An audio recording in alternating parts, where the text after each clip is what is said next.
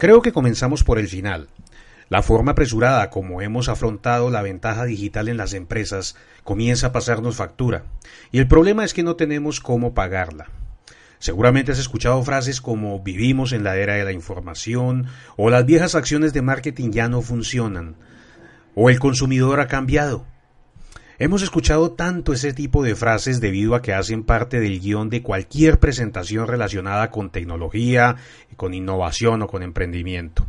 Y pueden ser verdades absolutas e irrefutables, pero la pregunta que poco nos hacemos es cómo estamos preparando a nuestras empresas para vivir este momento crucial que nos trae el fenómeno digital.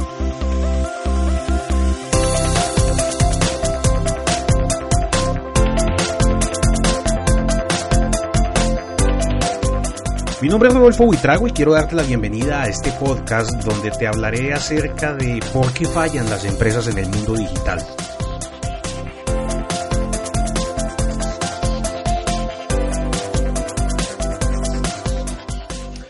El comportamiento de las personas cambió gracias a Internet, pero las empresas no se han preparado para ese cambio. Durante los últimos dos años, para algunas empresas, hacer cambios a nivel digital es uno de sus objetivos en su mapa estratégico.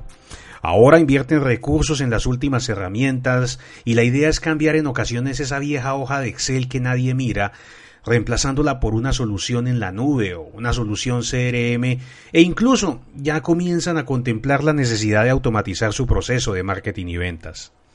En una encuesta practicada por Garner, 125.000 empresas afirmaron que esperan que los ingresos provenientes de sus iniciativas digitales aumenten en un 80% para el año 2020.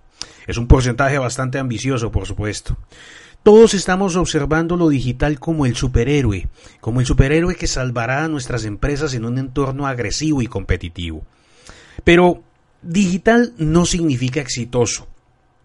La fórmula mágica que conduce al éxito digital no existe, aunque la suma de pruebas, el análisis constante y la adopción de una cultura orientada al cambio sí facilitan en gran medida la eliminación de errores y permiten que se pueda optimizar todo aquello que hacemos para dar a conocer nuestros productos. En las organizaciones es común que los directivos se enfoquen más en la meta o en el objetivo final sin pensar en el camino necesario para llegar a la misma. A lo largo de mi trabajo apoyando empresas encuentro cinco fallas recurrentes. La primera de ellas es la falta de liderazgo. Hoy ninguna empresa es ajena al entorno tecnológico a los sistemas de información, pero en algunas el papel que juega el gerente de tecnología no llega más allá de garantizar una relativa estabilidad en las aplicaciones y en los equipos de, que hacen parte del sistema informático, cuando su trabajo debería estar más orientado a involucrarse con los clientes para conocer eh, la verdadera necesidad que tienen y de esta manera poder trabajar para mejorar la experiencia de esos clientes. Quienes lideran las áreas de tecnología tienen una responsabilidad enorme con las personas y con los procesos al interior de la organización. De esta manera, eh, tienen una responsabilidad para asegurar que los resultados que están entregando en verdad ayudan o contribuyen a lograr los objetivos del negocio. En segunda instancia, otra de las fallas que encuentro es una ausencia de interés real por los datos y por el análisis de los mismos. Desde hace décadas en las empresas circula información de clientes, de productos y de procesos, entre mucha otra información. Estamos eh, obviamente próximos a la avalancha del Internet de las Cosas. Y esto sin duda va a traer para las empresas más puntos de contacto en la relación que tienen con sus clientes. Pero realmente se está observando y se analizan los datos que a diario generamos eh, todas las personas alrededor de productos y servicios? Seguramente no, porque la verdad es que las tareas del día a día mm, aleja a las personas de esa posibilidad.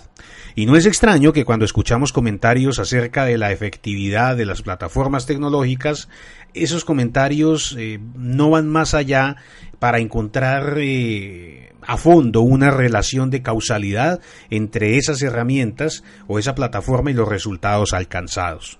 En pocas palabras, pensamos en ocasiones que no funcionan, que no sirven o que no es lo adecuado sin detenernos a mirar o analizar en verdad qué ha sucedido y la manera como las hemos implementado. Otro aspecto que encuentro es la falta de sinergia digital. Hay empresas que ya empiezan a trabajar muy detalladamente el tema de la transformación digital.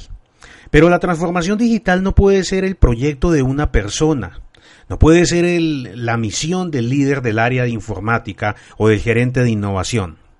Digital no es un área o no es un departamento, es una forma, es una cultura de trabajar hacia un objetivo común. Todos conocemos desde luego la brecha que existe o las diferencias que se pueden dar entre las personas de diferentes áreas en las empresas. Y esto en verdad representa una amenaza para cualquier iniciativa digital. También encuentro una desconexión en el talento. Observamos un espectro generacional muy amplio en las empresas. Podemos encontrar entre baby boomers hasta la generación Z. Y desde luego este aspecto relaciona el tipo de competencias que deberían desarrollarse en la misma vía o acorde con los retos de una economía digital. Un ejemplo simple mm, es cuando tratamos de adoptar, por ejemplo, eh, esquemas de trabajo en la nube, esquemas cloud. Mm, cuando las personas que hacen parte de nuestro equipo todavía están caminando, todavía marchan al ritmo de las carpetas compartidas y de los archivos con diferentes versiones en sus computadores de trabajo o en las USB. Alinear competencias con procesos y herramientas es un reto para quienes lideran las empresas. Y esto sin considerar cómo podemos hacer para retener el talento valioso. Este es un aspecto muy importante y vital que merece otro análisis. Existe también una preocupación por la táctica antes que por la estrategia. Nos dejamos llevar por el boom de la productividad, pero jamás nos detenemos a analizar si esa última aplicación que hemos adquirido está ofreciendo un retorno para la inversión que realizamos o solamente estamos acumulando herramientas que al cabo de pocas semanas nadie utiliza.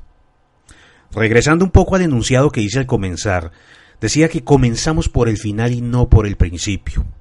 Todo proyecto de tecnología de la información debería ser el resultado de un análisis detallado con un enfoque práctico sobre aquellas necesidades que tienen nuestros clientes y desde luego con miras a encontrar un punto de equilibrio con las necesidades de nuestra organización. Para finalizar quiero dejarte esta reflexión. ¿Hay que transformar nuestras empresas adoptando el entorno digital? Claro que sí. ¿Hacerlo requiere de esfuerzo? Desde luego que sí. Pero es aquí donde se requiere una disposición total por mm, la determinación de objetivos, dejar el capricho por esa última herramienta tecnológica que acaba de salir al mercado, Mm, pensar más bien en la necesidad de, crear unas reglas de gobierno claras y aterrizarlas con un nivel de detalle eh, según se requiera y desde luego salir de la oficina, como lo planteó en su momento Steve Blank, y entrar en contacto con el cliente, mantener un pensamiento dispuesto al cambio y establecer un plan de trabajo lógico y realizable.